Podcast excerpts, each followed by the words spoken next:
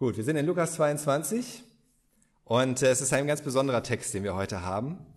Denn äh, wir feiern ja jede Woche eigentlich, soweit es geht, das Abendmahl zusammen. Auch heute werden wir das machen. Und der Text, den wir heute haben in Lukas 22, ist einer der Gründe, warum wir das machen, eigentlich. Jede Woche und immer wieder. Ich lese mal ab Vers 14, Lukas 22 ab Vers 14. Als es dann soweit war, legte sich Jesus mit den Aposteln zu Tisch und sagte, ich habe mich sehr danach gesehnt, dieses Passamahl mit euch zu genießen, bevor ich leiden muss. Denn ich sage euch, ich werde dieses Fest nicht mehr feiern, bis es im Reich Gottes seine volle Erfüllung findet. Dann nahm er einen Kelch, sprach das Dankgebet und sagte, Nehmt ihn und trinkt alle daraus. Denn ich sage euch, bis zu dem Tag, an dem Gott seine Herrschaft aufrichtet, werde ich vom Saft der Reben nichts mehr trinken. Dann nahm Jesus ein Fladenbrot, dankte Gott dafür, brach es in Stücke und gab es seinen Jüngern mit den Worten, das ist mein Leib, der für euch hingegeben wird. Nehmt und esst. Tut dies zur Erinnerung an mich. Nachdem sie gegessen hatten, nahm er in gleicher Weise den Kelch und gab ihn den Jüngern. Dieser Kelch steht für den neuen Bund, sagte er, der mit meinem Blut besiegelt wird, das ich für euch vergießen werde. Doch ihr müsst wissen, der Verräter ist hier an diesem Tisch. Dem Menschensohn geht zwar den Weg, der ihm bestimmt ist, aber wehe dem Menschen, der ihn ausliefern wird. Da fingen die Jünger an, sich gegenseitig zu fragen, wer von ihnen wohl so etwas tun würde. Wir sind hier kurz vor der Verhaftung von Jesus und vor seiner Hinrichtung und er feiert hier das Passamahl mit seinen Jüngern. Und er setzt dabei ein, er startet dabei das, was wir heute das Abendmahl nennen. Und dieses Abendmahl, das wurde so wichtig für die Christen, für die Jünger, Jesu und alle Christen, die danach kamen, dass es schon in Apostelgeschichte 2 hieß, dass sie immer und immer wieder das Brot gebrochen haben. Sie blieben beständig im Brechen des Brots, sie blieben beständig in diesem Abendmahl. Das gehörte genauso dazu wie beten, das Wort Gottes hören, das Wort der Apostel, die Gemeinschaft haben und das Abendmahl zusammen feiern. Es wurde direkt etwas ganz Zentrales. Und das tun wir Christen seit 2000 Jahren. Und wie schon gesagt, wir machen das hier in der Gemeinde ja auch, wenn es irgendwie geht, jeden Sonntag, weil es so wichtig ist. Aber die Frage ist vielleicht, warum haben sie das überhaupt damals so gefeiert? Was hat Jesus seinen Jüngern mit dem Abendmahl eigentlich mitgegeben und ihnen gezeigt? Und was hat das mit dem Passamahl zu tun? Und was sagt uns das heute eigentlich? Und deswegen wollen wir uns heute wirklich dieses Thema Abendmahl etwas genauer anschauen.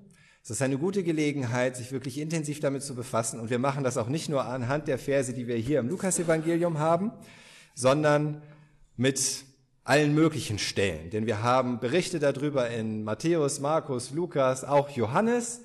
Äh, Matthäus und Markus sind sehr ähnlich, teilweise ist auch mit Lukas sehr ähnlich. Bei Johannes gibt es so ein paar Details, die wir sonst nirgendwo haben. Und äh, dann sagt Paulus im ersten Korintherbrief auch noch etwas dazu. Und wir werden so an verschiedenen Stellen so ein bisschen gucken. Es ist schwierig, so eine komplette Abendmahlstheologie zu erstellen. Ähm, ich musste auch ein bisschen kürzen, damit es nicht länger als anderthalb Stunden wird. Und äh, aber es, es lohnt sich, wenn ihr da noch mal reinschauen wollt, auch an anderer Stelle euch das genauer anzusehen. Aber wir gucken uns ein paar zentrale Punkte an für das Abendmahl. So die wertvollen äh, ja, viele wertvolle Aspekte dessen, was Jesus da getan hat. Und zunächst schauen wir mal das Abendmahl und das erste Passa. Das Abendmahl und das erste Passa ist unser erstes Thema. Was ganz sicher ist, was in allen Berichten auch ganz deutlich wird, ist, dass Jesus dieses letzte Abendmahl mit seinen Jüngern gefeiert hat, äh, während sie das Passamahl gehalten haben. Beim Passafest. Dieses Passafest wird auch Pessach genannt oder auf Englisch Passover. Ähm, es kommt von dem Begriff vorüberziehen.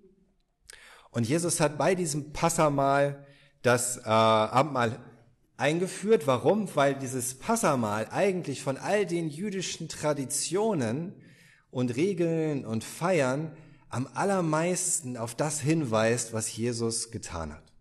Und was er im Begriff ist, auch da zu tun nach diesem Abendmahl wenn er dann verhaftet wird, ausgeliefert wird und äh, gekreuzigt wird. Und wir schauen uns dazu erstmal die Verse aus 2. Mose an. 2. Mose 12, Exodus 12, da lesen wir in den Versen 1 bis 14, wie dieses Passamal eingeführt wird. Das war kurz bevor die Israeliten aus Ägypten geflohen sind. Neun Plagen hatte der Herr über Ägypten kommen lassen und über die Ägypter, aber sie wollten die Israeliten nicht ziehen lassen. Der Pharao wollte sie nicht ziehen lassen und dann kommt die zehnte Plage. Und vor dieser zehnten Plage feiern die Israeliten das erste Mal dieses Passafest und bekommen diese Regel, dass sie da etwas tun sollen an diesem Abend, was sie dann auch immer und immer und immer jedes Jahr wiederholen sollen. Es geht darum, dass sie ein Lamm nehmen und dass sie gemeinsam ein Lamm opfern, dass es geschlachtet wird, dass es geröstet wird, dass es gegessen wird und das Blut des Lammes soll dann retten vor dieser zehnten Plage. Ich lese euch mal die Verse sechs bis sieben vor. Da heißt es, ihr sollt es bis zum 14. des Monats gesondert halten, das Lamm, und in der Abenddämmerung schlachten. Dann sollen sie etwas von dem Blut nehmen und es an den Türsturz und die beiden Türpfosten streichen. Das muss bei den Häusern geschehen, wo sie das Lamm essen. Und dann gibt es Anweisungen dazu, wie sie das Fleisch essen sollen, mit äh, bitteren Kräutern und ungesäuertem Brot, dass es geröstet sein soll. Und dann heißt es ab Vers 12, in dieser Nacht werde ich durch Ägypten gehen und jede männliche Erstgeburt bei Mensch und Vieh töten.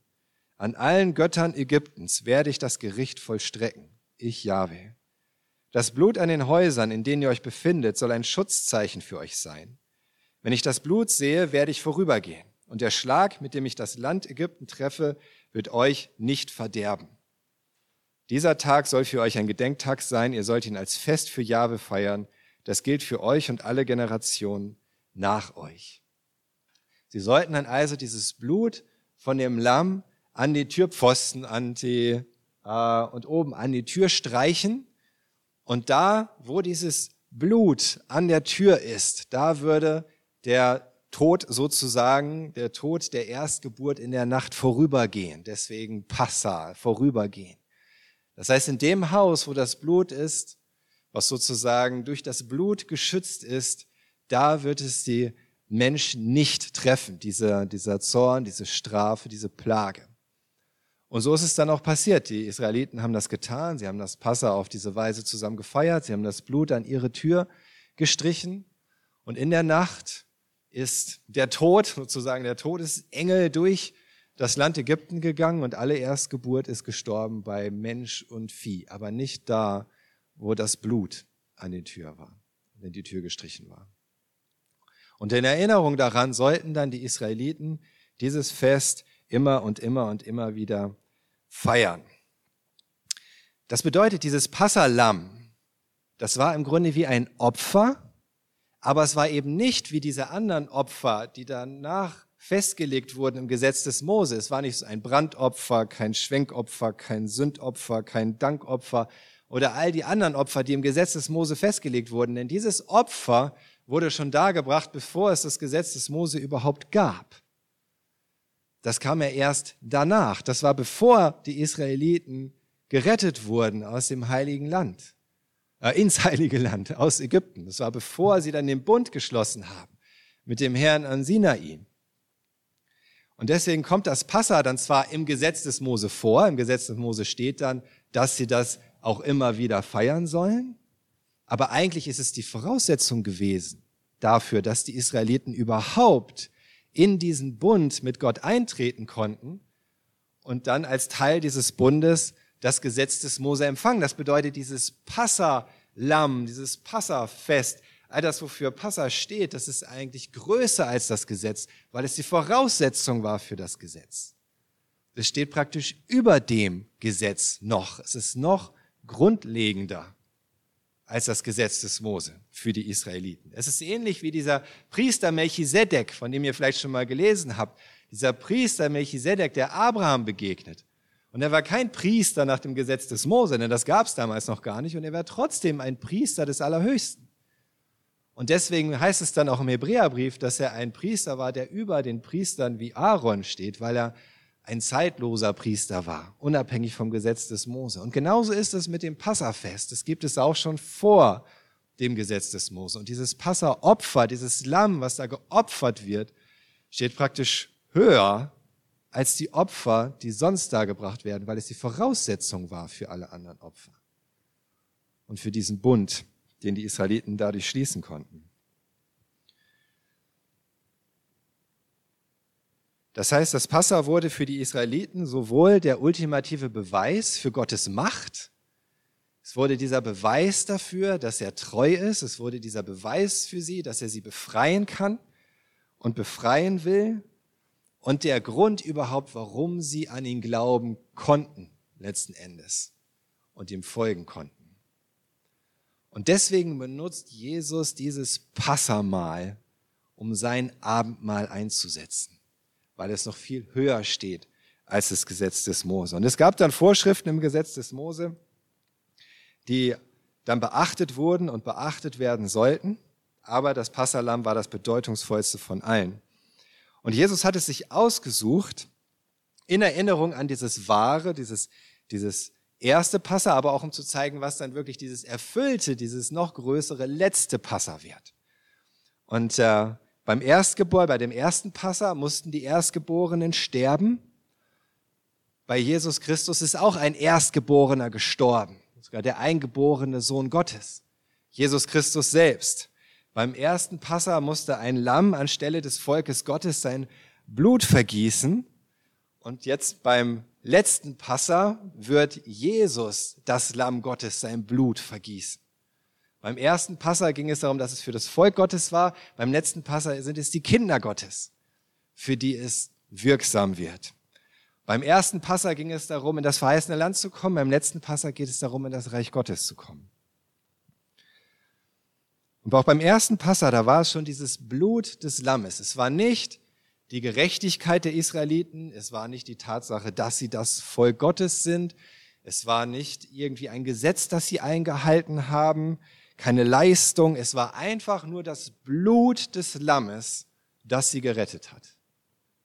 Und genauso ist es auch bei diesem letzten Passa, wenn Jesus sich selbst als Opfer darbringt. Das, was rettet, ist nicht unsere Leistung, ist nicht unsere Gerechtigkeit, ist nicht zu welchem Volk wir gehören oder was wir leisten. Es ist einfach nur dieses Blut, was Jesus vergießt am Kreuz.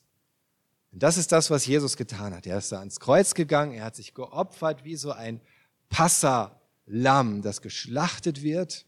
Er hat sein Blut vergossen, damit alle, die sich unter dieses Blut, hinter dieses Blut stellen, die sagen, das ist, ist gültig für mich, damit sie gerettet werden vor dem Zorn Gottes und vor der Plage, vor der Strafe. Und so werden alle, die an Jesus glauben, durch das Blut Jesu gerettet, ohne dass es verdient werden muss. Und schon allein die Tatsache, dass Jesus das hier am Passamal gemacht hat, dass er hier das Abendmahl eingesetzt hat, dass er beim Passafest im Grunde sich selbst hingegeben hat, das alleine, das spricht schon Bände. Das alleine zeigt schon, wie, was das bedeutet, was Jesus da getan hat. Aber es geht noch weiter. Und wenn wir jetzt anschauen, wie Jesus dann ganz konkret und im Detail das Passafest gefeiert hat mit den Jüngern, was er gemacht hat, was er zum Beispiel nicht gemacht hat oder was er anders gemacht hat oder hinzugefügt hat, das ist dann auch noch sehr, sehr bedeutungsvoll. Und das wollen wir uns jetzt anschauen. Jetzt kommen wir zum zweiten Punkt, das Abendmahl und der Ruf zur Umkehr.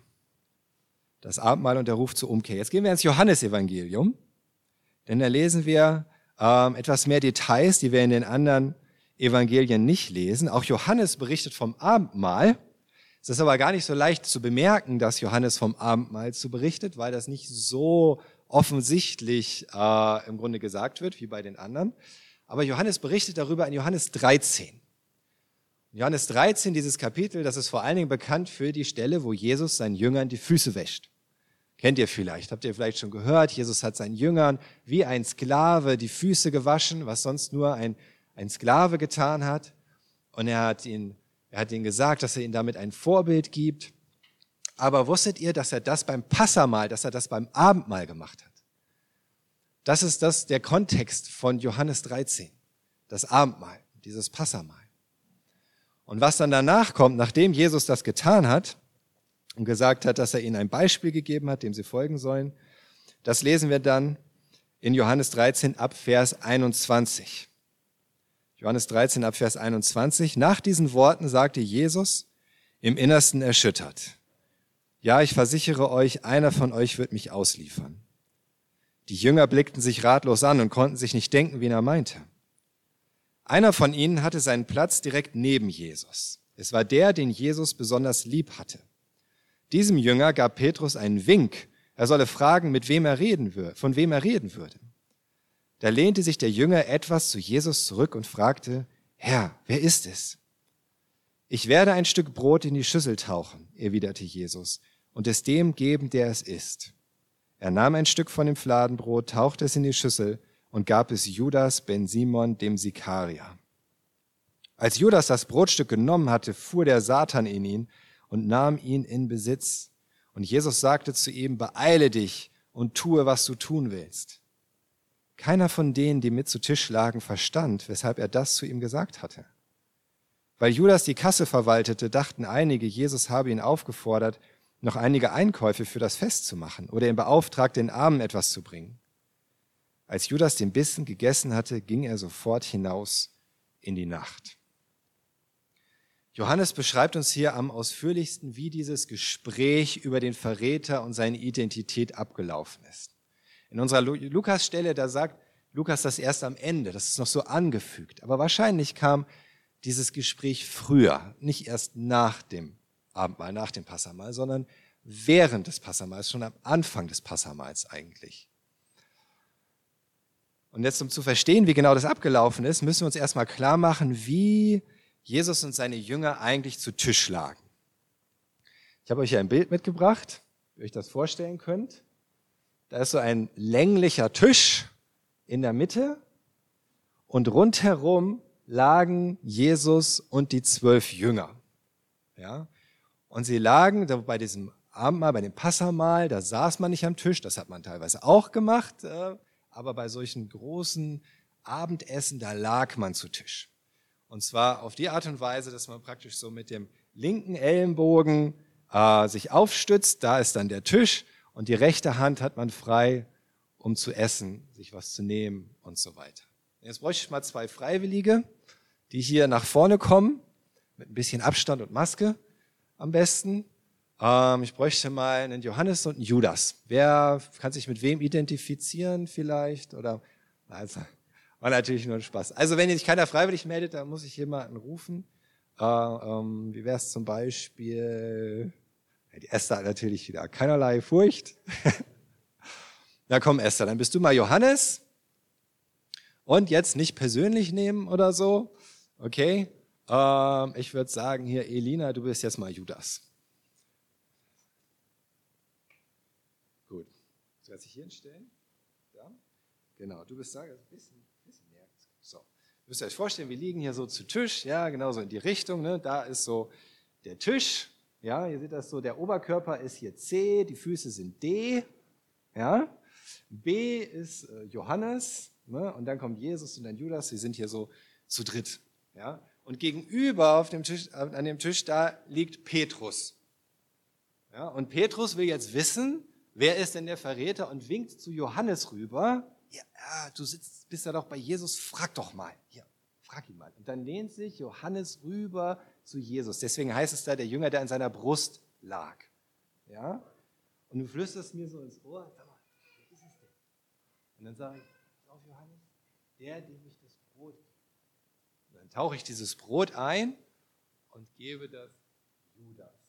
Denn es war üblich, dass der Hausherr zuerst demjenigen links von sich das Brot gibt, wenn er das verteilt. Das heißt, die anderen mussten sich gar nichts dabei denken, dass Jesus jetzt Judas ein Stück Brot gibt und die anderen konnten das auch gar nicht hören, was hier so unter den dreien vorgefallen ist. Und auch als Judas dann fragt, ja, sag mal, ich bin's doch nicht, oder? So scheinheilig. Und Jesus sagt, doch, du bist es. Ja, das haben die anderen deswegen auch nicht mitgekriegt, weil sie so dicht beieinander lagen.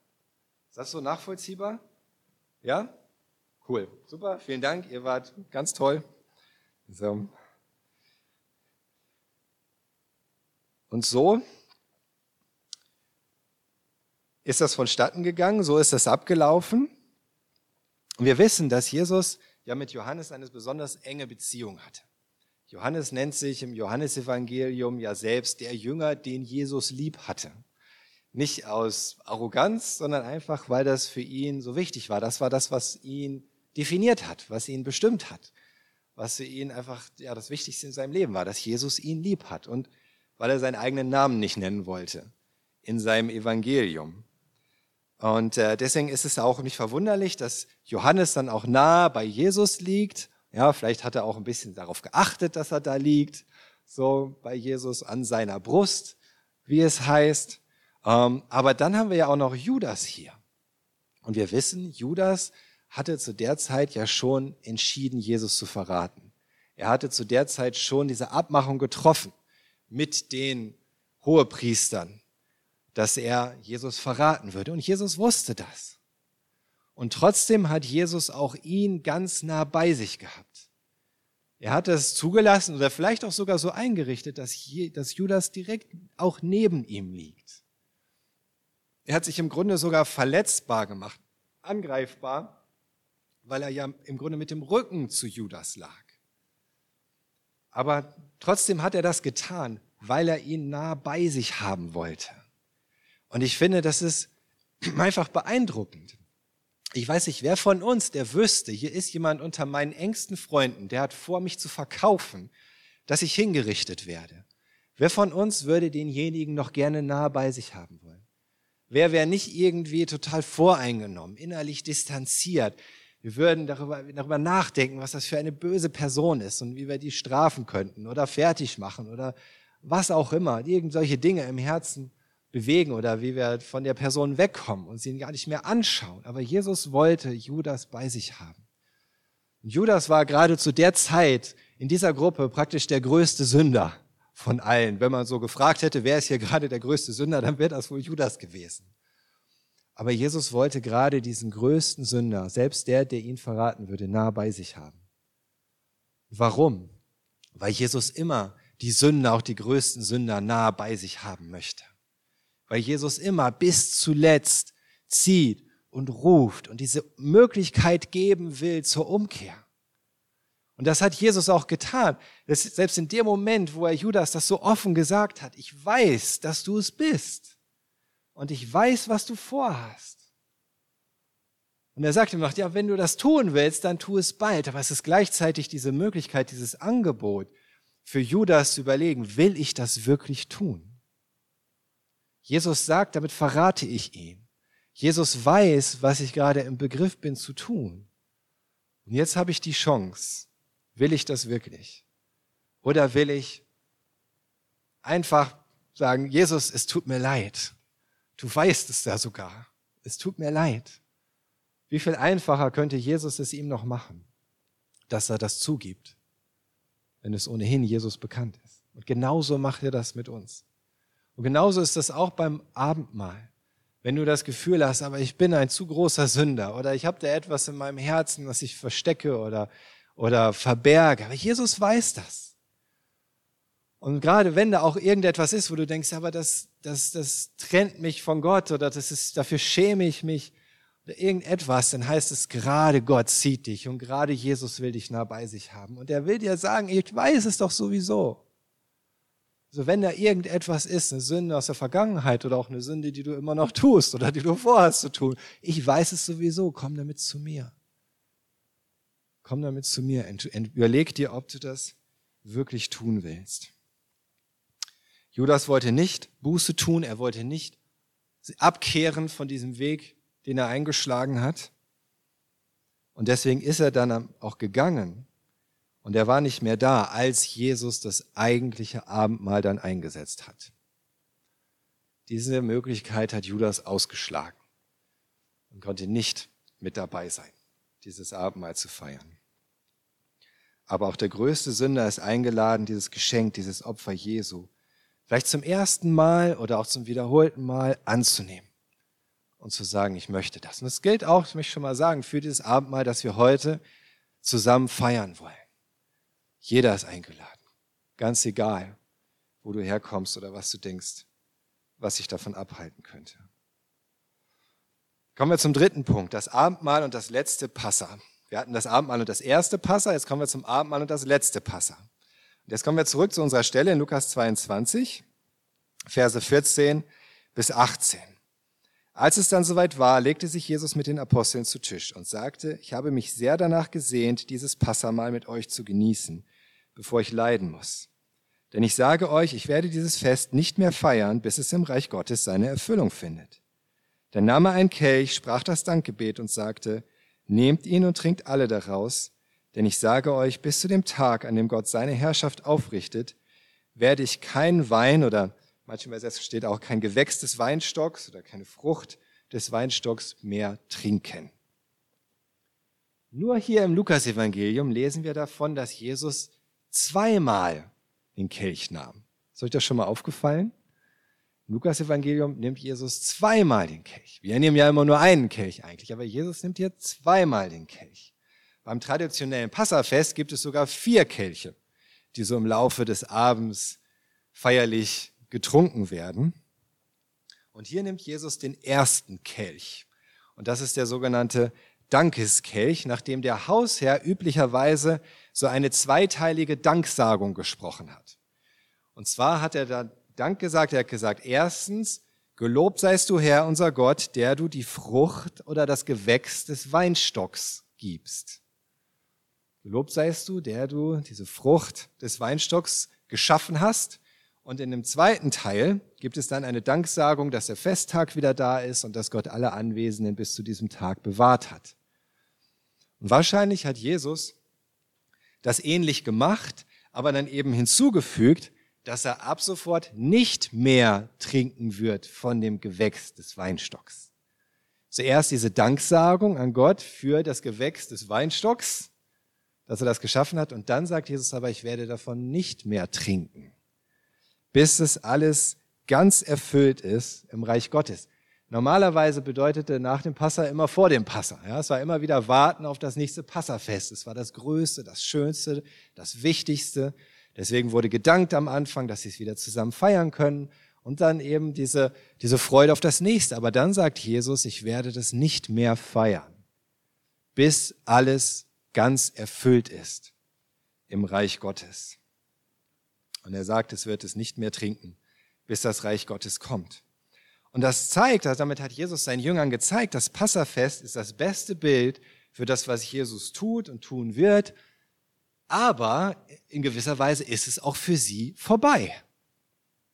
Es ist auch das letzte Passa für sie. Sie müssen das nicht mehr feiern, weil es alles erfüllt wurde in Jesus, beziehungsweise sie warten können dann darauf, dass die letztendliche volle Erfüllung im Reich Gottes kommt, schlussendlich. Also nicht das Reich Gottes hier auf der Erde, sondern wenn Jesus wiederkommt. Ja. Darum geht das. Wenn die Jünger das Abendmahl gefeiert haben, dann im Bewusstsein, dass es beim Passa eingesetzt wurde, aber dass es das Passa für sie auch ersetzt hat. Sie mussten das nicht mehr feiern. Sie mussten nicht mehr Passa feiern in Erinnerung daran, dass die Israeliten aus Ägypten befreit wurden und da ein Lamm geschlachtet wurde, sondern für sie war das Abendmahl stattdessen die Feier, dass sie aus der Finsternis, aus dem Reich der, des Satans, aus der Sklaverei der Sünde befreit wurden. Und dass das Lamm Gottes dafür geopfert wurde. Und dass sie das eines Tages wieder feiern werden, zusammen mit ihrem geliebten Herrn Jesus Christus, dass sie dann wieder Wein trinken und essen beim großen Hochzeitsmahl im Himmel wie das genannt wird. Und deswegen sagt Paulus auch in 1. Korinther 11, Vers 26, denn so oft ihr dieses Brot esst und aus dem Kelch trinkt, verkündigt ihr den Tod des Herrn, bis er wiederkommt. Das ist die Aussicht, bis Jesus wiederkommt, weil er selbst auch gesagt hat, ich werde es nicht mehr feiern, bis es alles erfüllt wird. Und dann wieder wird es diese Feier geben. Das Abendmahl ist eine Erinnerung daran, was Jesus getan hat und es ist eine Erinnerung daran, was er tun wird, nämlich wiederkommen, um das wieder mit uns zu feiern dann, in der vollkommenen Erfüllung von allem. Dann der vierte Punkt von fünf, was wir hier lernen, das Abendmahl und der Leib des Leidens. Sie feiern jetzt weiter zusammen das Passafest. Und jetzt würde die Stelle kommen, wo Jesus statt seine Hände zu waschen, den Jüngern die Füße wäscht und dann wurde das Passa gegessen. wahrscheinlich ähm, an der Stelle. Und dann lesen, zum Ende lesen wir, Jesus nahm dann ein Fladenbrot, in Lukas 22, Vers 19, Jesus nahm dann ein Fladenbrot und dankte Gott. Er brach es, reichte es den Jüngern und sagte, das ist mein Leib, der für euch hingegeben wird. Tut dies als Erinnerung an mich. In Matthäus 26, Vers 26 heißt es, noch während sie aßen, nahm Jesus ein Fladenbrot und lobte darüber Gott. Er brach es, reichte es seinen Jüngern weiter und sagte, nehmt und esst, das ist mein Leib. Traditionell wurde an einem Punkt während des Passa ein Stück ungesäuertes Brot genommen, so wie das hier. Das ist so ein Matzen, den benutzen wir ja auch noch beim Abendmahl. Und ähm, so ähnlich sah das aus, vielleicht ein bisschen dicker, ähm, aber so ähnlich in der Art, ungesäuert, kein Sauerteig, keine Hefe. Ähm, es hatte solche, solche Stellen drin, solche äh, Löcher und, und hat eben so Punkte, wo es ein bisschen, so ein bisschen, äh, soll ich sagen, angekrost ist, ja, so ein bisschen bräunlich und so weiter vom, vom Backen. Und da gab es diese Stelle, da wurde so ein Brot dann in zwei Teile geteilt. Traditionell. Das hat Jesus dann so, up, jetzt haben wir drei Teile, egal, wahrscheinlich gemacht. dann hatte er zwei Teile. Und dieses Brot, ein, ein Teil davon wurde beiseite gelegt für später. Und äh, ein Teil hat dann der Hausherr benutzt und hat ausgerufen, das ist das Brot des Leidens, das unsere Väter im Land Ägypten aßen. Jeder, der hungrig ist, komm und iss. Jeder in Not, komm und halte das Passa. Gesagt, das ist das Brot des Leidens, das unsere Vorväter in Ägypten gegessen haben. Und jeder, der hungrig ist, komm und isst. Komm und iss. Jeder in Not, komm und halte das Passa. Und dieses Brot nimmt Jesus und er sagt dann aber nicht nur, das ist das Brot des Leidens, das unsere Vorväter in Ägypten gegessen haben und kommt und esst, sondern er fügt dann eben hinzu und sagt, nehmt und esst, das ist mein Leib. So setze ich dieses Brot des Leidens ist sein Leib. Und er sagt nicht nur kommt und esst, wenn ihr hungrig seid, sondern nehmt und esst, denn das ist mein Leib, der für euch gegeben wird. Wir erinnern uns, in Vers 15 hatte er gesagt, er hat sich darauf gefreut, dieses Passamal zu feiern, bevor er leiden muss. Bevor er leiden muss. Und daran knüpft Jesus an und sagt, hier, ich, ich bin das. Dieses Brot des Leidens ist mein Leib. Denn mein Leib ist ein Leib des Leidens. Denn das ist das, was er vorhat zu tun mit seinem Körper für seine Jünger, für alle, die an ihn glauben, zu leiden und für sie zu bezahlen und für sie diese Freiheit zu erwirken. Für die Israeliten war es das Brot des Leidens, weil sie gelitten haben unter Gefangenschaft, Unterdrückung, Folter, Schlägen, Schmerzen, Verachtung. Aber jetzt sagt Jesus, das ist mein Leib des Leidens, weil er für die Menschen leidet, gelitten hat unter den Folgen der Sklaverei der Sünde, unter der Schuld der Menschen und den Zorn Gottes getragen. Das ist der Leib des Leidens. Und wann immer die Jünger das Abendmahl gefeiert haben, erinnerte sie dieses Brot daran, wie sehr Jesus im Leib leiden musste. Genauso wie dieses Brot eben so wie so Striemen hat durch dieses Geröstete, hat Jesu Leib Striemen bekommen von der Folter, genauso wie diese Löcher da drin sind. Das ist immer durchstochen dieses Brot. Genauso wurde Jesus durchstochen durch die Nägel am Kreuz und durch den Speer des römischen Hauptmanns in seine Seite. Und deswegen ist es hier das perfekte Bild für Jesu Leib des Leidens, den er für uns gegeben hat. Und daran sollen wir uns erinnern. Er sagt, nehmt und esst, habt Teil daran. Jeder, der Not hat, jeder, der Rettung braucht, nehmt und esst. Und daran haben sie sich erinnert, die Jünger, wenn sie das Abendmahl gefeiert haben. Dann zuletzt, letzter Punkt für heute, das Abendmahl und der neue Bund. Dann kommt schließlich der eigentlich dritte Kelch von vieren, der dritte Kelch. Und das ist der Kelch, den wir auch immer wieder nehmen, sozusagen. Der Kelch, den auch die anderen erwähnen, den auch Matthäus erwähnt und Markus erwähnt. Das ist der Kelch äh, mit einem besonderen Ausspruch eines Lob- und Dankgebets. Das heißt in Vers 20, ebenso nahm er den Kelch nach dem Essen, also es ist der dritte Kelch, der nach dem Essen kam, und sagte, dieser Kelch ist der neue Bund, der sich gründet auf mein Blut, das für euch vergossen wird. Oder in Matthäus heißt es, Matthäus 26, 27 bis 28, dann nahm er einen Kelch, dankte Gott, reichte ihnen auch den und sagte, trinkt alle daraus, das ist mein Blut, das Blut des Bundes, das für viele vergossen wird, zur Vergebung der Sünden. Jetzt kommt der Kelch und jetzt kommt der neue Bund und spätestens an dieser Stelle war Judas nicht mehr da. Vielleicht hatte er noch diesen Bissen bekommen, der während des Essens verteilt wird. Vielleicht war das der Bissen, den Jesus ihm dann gegeben hat, zu zeigen, das ist der, der mich verrät. Aber dann ist Jesus, dann ist Judas gegangen. Und hier bei diesem neuen Bund war er nicht mehr da, weil Jesus mit Judas, mit dem Verräter natürlich nicht den neuen Bund geschlossen hat, weil er nicht dabei war, weil er im Herzen nicht dabei war. Und deswegen sagt Paulus in 1. Korinther 10, Vers 16, der Kelch des Segens oder der Kelch des Lobens oder Dankens, für den wir Gott loben, bedeutet er nicht Teilhabe am Blut des Christus. Das Brot, das wir brechen, bedeutet es nicht Teilhabe am Leib des Christus. So, Paulus nennt ihn hier den Kelch des Segens oder man könnte auch übersetzen Kelch des Lobens, Kelch des Dankens. Und das passt, weil dieser dritte Kelch beim Passamal auch dieser Kelch des Lobes war. Der Lobeskelch oder Dankeskelch. Und damit zeigt Paulus ganz deutlich, dieser Kelch war das. Und so sehen wir, das war der Kelch nach dem Mahl. Und eigentlich war schon fast alles vorbei. Das Passa war gegessen sozusagen, sowohl das Lamm als auch das Brot.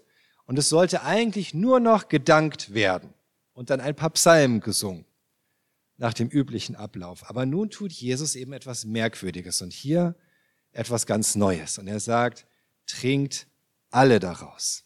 So etwas war beim Passamal nicht üblich, dass alle aus einem Kelch trinken. Jeder hatte in der Regel seinen eigenen Kelch. Er sagt, nehmt und trinkt alle daraus. Und er sagt er, das ist mein Blut des Bundes, das für viele vergossen wird zur Vergebung der Sünden. Oder wie es bei Lukas heißt, dieser Kelch ist der neue Bund, der sich gründet auf mein Blut. Und das hatte wirklich nichts mehr mit dem ursprünglichen Passamal zu tun, sondern das war etwas ganz Neues, was Jesus da getan hat. Es hatte nichts mehr mit dem alten Bund zu tun, mit den Regeln im alten Bund, wie das Passamal gefeiert wird, sondern hier fängt Jesus einen ganz neuen Bund mit seinen Jüngern an. Er schließt einen neuen Bund. So wie es nach dem Auszug aus Ägypten einen Bund gab, den der Herr mit den Israeliten geschlossen hat, so gibt es hier einen neuen Bund. In 2. Mose, Exodus 24, Vers 8, da geht es auch um das Blut des Bundes. Da heißt es, darauf nahm Mose die Schalen mit dem Blut und sprengte es über das Volk und dabei rief er, seht, das ist das Blut des Bundes, den Jahwe aufgrund dieser Gebote mit euch geschlossen hat. Und jetzt sagt Jesus, das hier ist das Blut des Bundes. Das hier ist mein Blut, mit dem der neue Bund geschlossen wird. Das heißt wieder, es ist ein neuer Bund. Das alte, so wie das Passa, ist vergangen. Und dieser Bund wird genauso wie der alte Bund mit dem Blut geschlossen. Aber nicht wie der alte Bund mit dem Blut von Böcken und Stieren, sondern er wird mit dem Blut Christi geschlossen. Dieser Bund, weil Jesus sein Blut vergossen hat.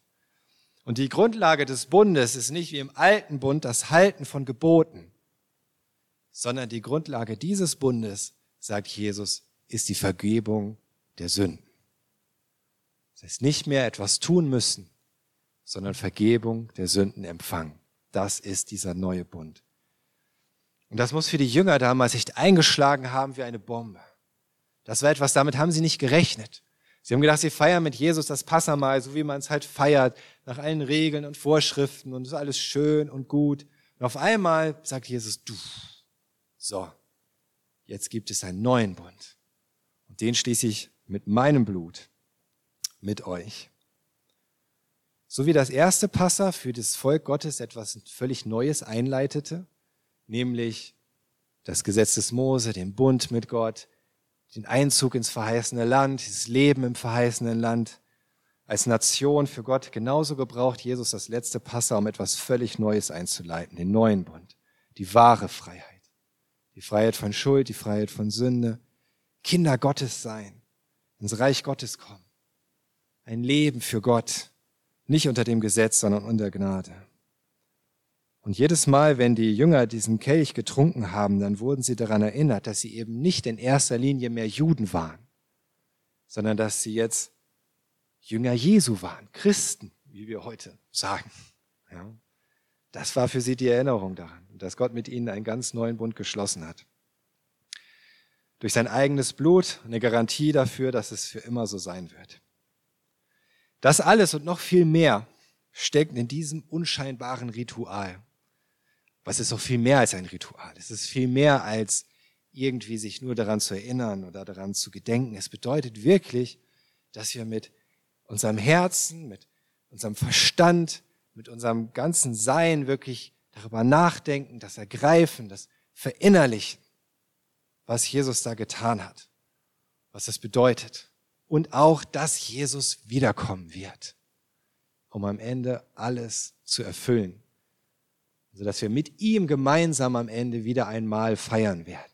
Wieder so eine Art Passamal, das Hochzeitsmahl, ein großes Mahl. Amen.